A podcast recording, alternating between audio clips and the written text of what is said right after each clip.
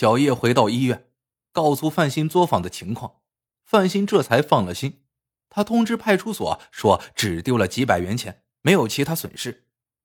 可范鑫的心里有数，他猜想上次抱腿和这次抢劫很可能都是万能胶主使的。万能胶可能从古玩店里得知琥珀坠落入了小叶手中。这么一想，范鑫紧张了。他知道万能胶绝不会就此罢手，于是，一再嘱咐小叶一定要小心。如果发现可疑情况，就马上报警。小叶一听，害怕了，他悄悄给童哥打电话，说了自己的危险情况。童哥听了，要小叶只管放心，说他早就知道万能胶是个无恶不作的坏蛋，早就想收拾他了。现在他竟敢欺负自己的女朋友，这次一定要狠狠教训教训这个坏家伙。小叶听了，心里甜滋滋的。而他心里的天平也倾斜了。看看人家童哥，这才是敢作敢为的男子汉。虽然有了童哥的保证，小叶还是有些害怕。他总觉得身后有人跟踪，每天走在路上都要东张西望。这一天晚上回家，刚走出医院，小叶就发现有辆轿车不紧不慢的跟在他后面。小叶顿时紧张起来，加快了步伐。而那辆轿车也突然加速，吱的一声停在他身边。小叶吓得刚要叫喊，再一看，开车的原来是童哥。冒失鬼，吓死我了！小叶撅起小嘴娇嗔道。童哥笑着打开车门：“我怕你心烦嘛，所以来带你去兜兜风。”小叶正有满肚子话要说，乐得赶紧上了车。车子开上了环城快速路，童哥抚摸着小叶的秀发，深情的说：“真的好想你呀，你想我吗？”小叶撒起娇来：“没良心的，你想让我把心掏出来吗？”童哥笑了：“不用掏，只要你帮我个忙就行。”小叶奇怪了：“我能帮你什么忙呀？”童哥说。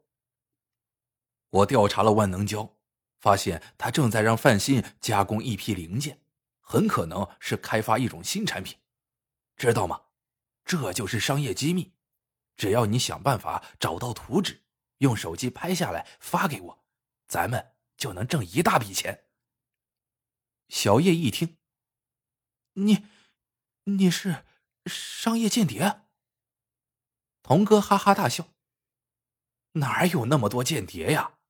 这是私人企业之间的竞争，万能胶又不是好东西，让他吃点亏也是报应。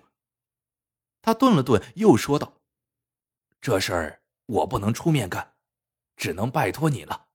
你要防备万能胶盯你们的梢，这么干也是为了咱们的利益。你不是盼望着买新房吗？错过了这个机会，就再难找了。”小叶用力点了点头。小车兜了一圈，童哥把小叶送到街口，调转车头，迅速开走了。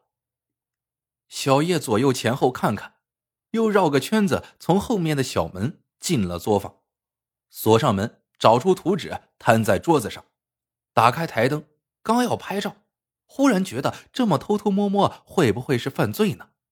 如果是犯罪的话，不如把琥珀坠卖了，估计也够买新房了。想到卖琥珀坠，小叶又有些舍不得了。他拿出琥珀坠，对着灯光欣赏，黄澄澄的琥珀好像比以前更透亮了，那颗红彤彤的心也像在一闪闪的跳动。它真的是颗红宝石吗？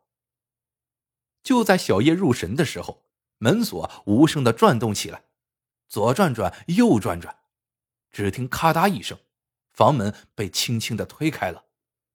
万能胶像个幽灵一样闪进了作坊，悄悄的来到了小叶身后，猛地一把抢走了他手里的琥珀坠。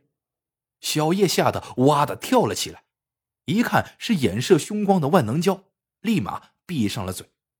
接着门口又进来两个汉子，一左一右协助了小叶。万能胶嘿嘿冷笑道：“哼，果然是你们拿走了我的琥珀坠。说，皮包是怎么到你们手里的？事到如今，小叶只好如实说了简报的经过。万能胶又问：“你是怎么和姓童的搞到一起的？”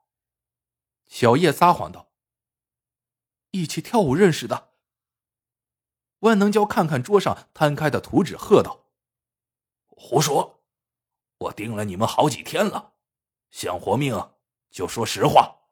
姓童的送你来干什么？”两个汉子把刀子一晃：“快说！”小叶见了，吓得脱口而出：“他让我把图纸拍下来。”万能胶哼了一声，抓起图纸和琥珀坠放进了皮包。他眼珠转了转，看到工具箱里还有一些用过的图纸，就抓起来扔在桌上，对小叶说：“你就给他拍这个。”小叶哆哆嗦嗦的问：“这，这，童哥能相信吗？”万能胶嬉笑着拍拍小叶的脸蛋你鬼迷心窍了吧？别以为姓童的是好人，琥珀坠就是他和老子一起抢劫来的。我们为争这个琥珀坠，差点拼了命。哼，他能把琥珀坠给你？哎呀，他其实拿坠子哄着你玩呢，为的就是让你给他拍图纸。哼。你还要跟他玩感情啊？他最拿手的就是骗财骗色。说完，万能胶冲两个汉子一摆手：“咱们走。”万能胶走了，小叶的脑子里全乱套了，左思右想，想不出别的办法，只好胡乱拍了几张图纸的照片发给了童哥。童哥发现图纸是假的怎么办？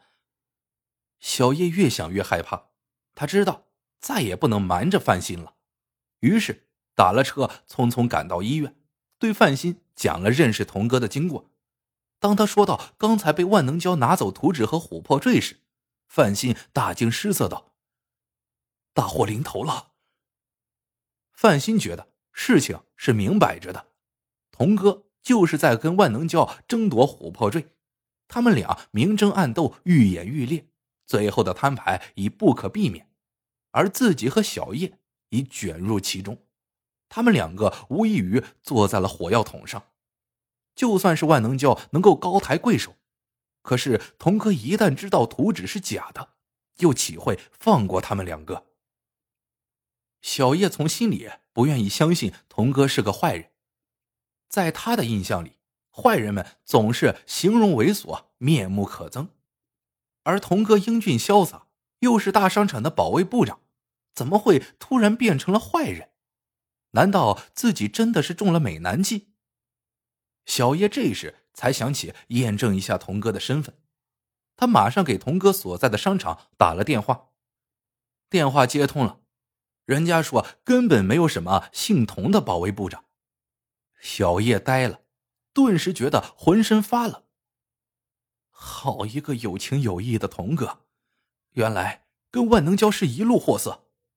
万能胶是豪夺，派人来抢劫作坊；童哥是巧取，抱腿就是他导演的一场戏。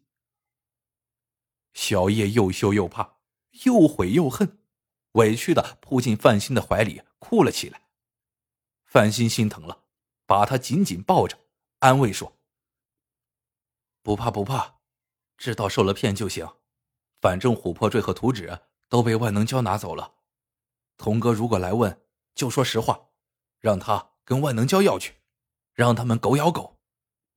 话虽如此，但防备还是要做。范鑫决定明天就出院。他告诉小叶这几天不要来作坊，上下班也要多加小心。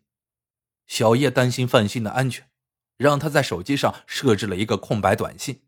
如果发生意外，按一下快捷键就能发送到小叶的手机上，表示有情况。